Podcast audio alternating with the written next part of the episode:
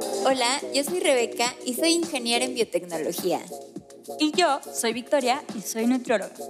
Esto es Échale Coco, un espacio para hablar de alimentos y nutrición de una forma sencilla, basada en ciencia e información actualizada.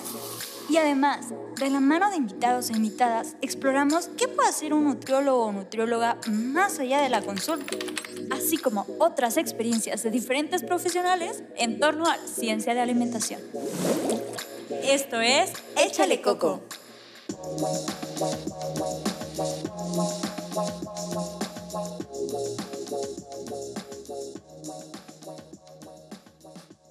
Hola, yo soy Victoria y esto es Échale Coco. Hoy hablaremos de la dieta de la milpa. Es un modelo de alimentación saludable basado en alimentos mesoamericanos. El objetivo es crear un modelo que impacte positivamente nuestra nutrición, pero que también de manera integral esté incluyendo el bienestar de nuestro ecosistema y, por supuesto, que sea culturalmente pertinente. Es decir, basado en alimentos que estén acordes o relacionados a nuestra identidad cultural como mexicanos y como mexicanas. Ahora hablaremos de la dieta de la milpa. La milpa es un agrosistema en el que se encuentran tres cultivos básicos, que es el maíz, el frijol y la calabaza, pero también podemos encontrar otros como chile, jitomate, tomatillo, amaranto, y realmente se tiene registro de hasta 60 productos diferentes, todo dependiendo de la región en la que se encuentre. Este tipo de agrosistema se ha utilizado a lo largo de todo Mesoamérica y tiene cientos de años de uso. Es una de las técnicas agrícolas más sensatas y productivas en el mundo desde el punto ecológico y de seguridad alimentaria. Y es que el maíz, la calabaza y el frijol guardan una relación tan estrecha que mantienen el suelo con una fertilidad a pesar de la erosión que suele ser normal de cualquier sembradío. Mm, para que me entiendas un poco más, Imagínate un maíz, seguramente que ya lo has visto en alguna de estas películas en la que los ovnis terminan poniendo mensajes en los sembradíos. Bueno, el maíz es una planta alta a la cual se puede enredar el frijol. El frijol es más bien como una enredadera y el frijol libera un nitrógeno. Es una sustancia que puede ser utilizada como nutrición en el maíz. Mientras que la calabaza es una planta más bien bajita, pero con unas hojas anchas. Esto permite dar sombra a la tierra, evitando que se evapore el agua. Esta relación sinérgica ha sido una de las formas de producción agrícolas más sostenibles a lo largo de la humanidad. Sobre todo porque a este sistema se suman las especies que ya dijimos de plantas, pero también insectos como los chapulines o las abejas e incluso hongos como huitlacoche. Basado en este agrosistema surge el modelo de alimentación de la milpa. Antes de pasar a la entrevista de esta ocasión con el doctor Almaguer, te pediremos que vayas a nuestro Instagram o a nuestro Facebook, estamos como Échale Coco Podcast, para que puedas ver una imagen gráfica de cómo se ve la dieta de la milpa. Para crear esta dieta también se basaron en un documento que hace la comisión Eat Lancet, que lo que hace es un gran estudio con diferentes científicos y científicas de áreas como de la nutrición, pero también de la antropología, de la economía, con el sentido de crear una dieta que fuera sostenible para el planeta, es decir, que pudiéramos seguir lo que estamos comiendo de una forma que cuidemos nuestra salud, pero también que podamos seguirlo haciendo por mucho tiempo. Y dentro de sus recomendaciones está el comer local, es decir, aprender a reconocer qué alimentos surgen naturalmente en donde vivimos y cómo podemos aprovecharlos para la comida conocer sus propiedades nutrimentales, pero también sus propiedades de culinarias. Y además, reducir el consumo de carne. Todo esto lo retrata muy bien la dieta de la milpa, pues además de incluir alimentos que ya conocemos típicos mexicanos, como el nopal, el maíz, el frijol, pues incluye otros que se pueden encontrar en algunas regiones de México, como la yuca, como el choconostle, la flor de izote, o hablando de más de animales, sería la codorniz, el conejo, insectos como los chapulines, que pueden aportar mucho a nuestra nutrición.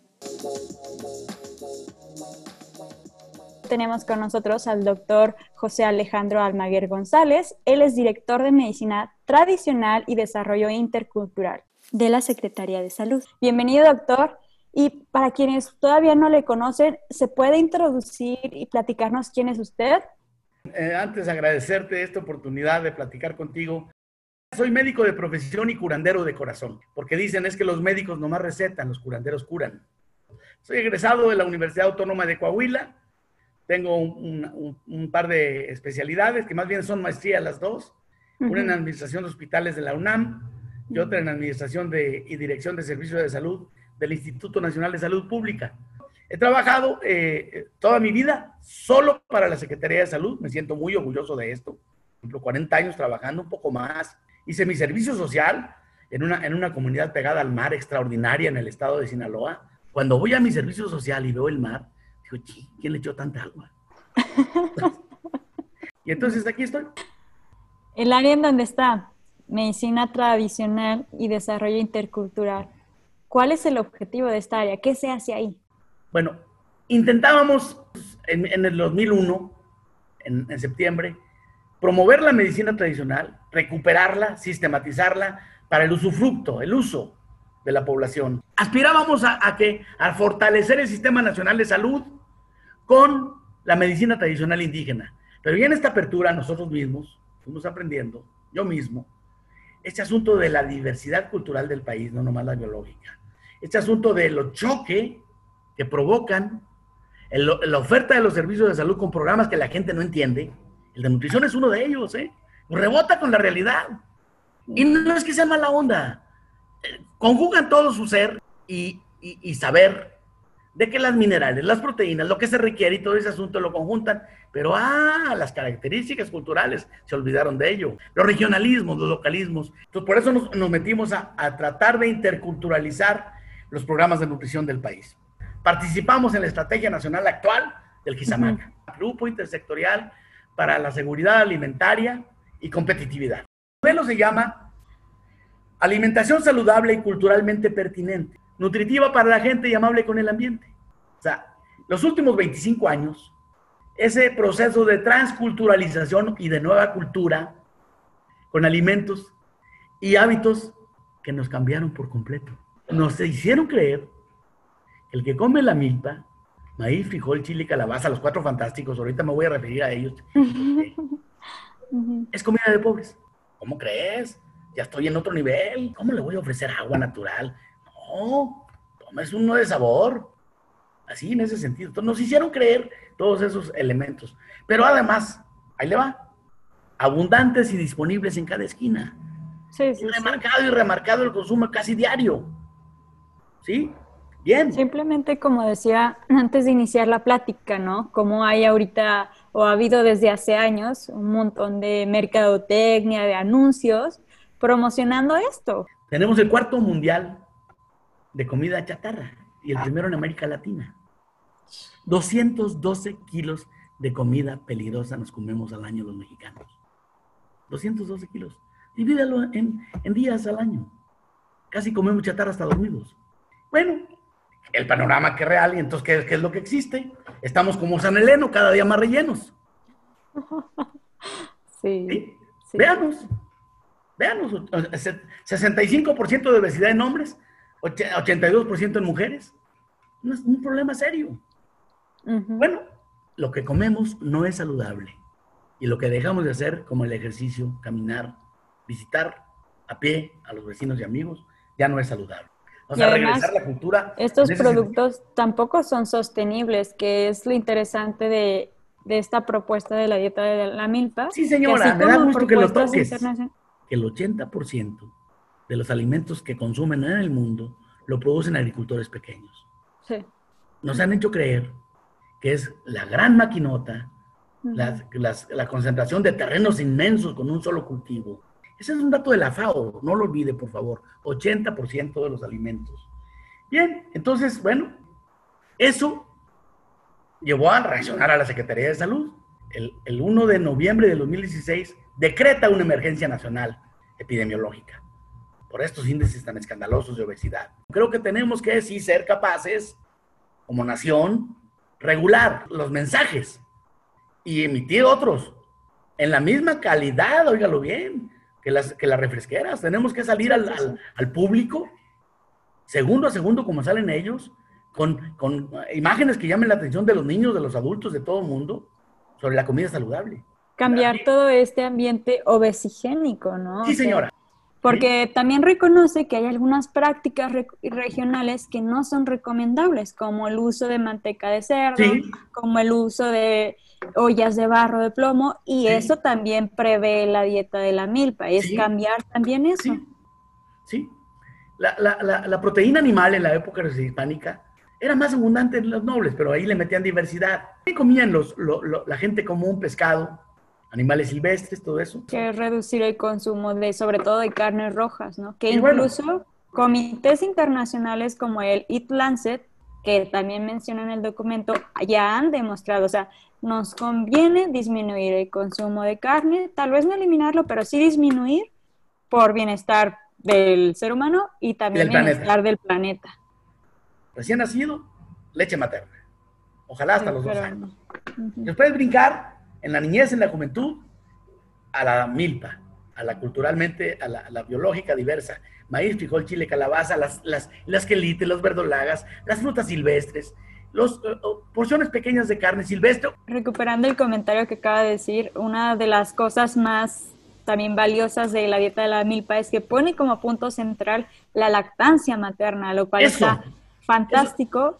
Y menciona productos que o bueno, muchos de nosotros que ya nacimos en ciudad y que tal vez perdimos los conocimientos de nuestros abuelos que sí nacieron en, en la zona rural, pues ya no sabemos qué son los quelites o cómo se cocinan. Y la dieta del el 50% son frutas y verduras. Sí, y no descuadra, se empieza la dieta de la milpa, la nutrición saludable empieza con la leche materna. Pero ¿qué pasa? En la juventud y en la niñez, esta comida chatarra.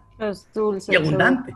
Y luego después, en la edad avanzada y en la vejez, además, el alcohol, el tabaco y otras cosas. Bueno, eh, esto trae consecuencias el incremento de la obesidad, las enfermedades crónicas. Entonces, por eso la propuesta.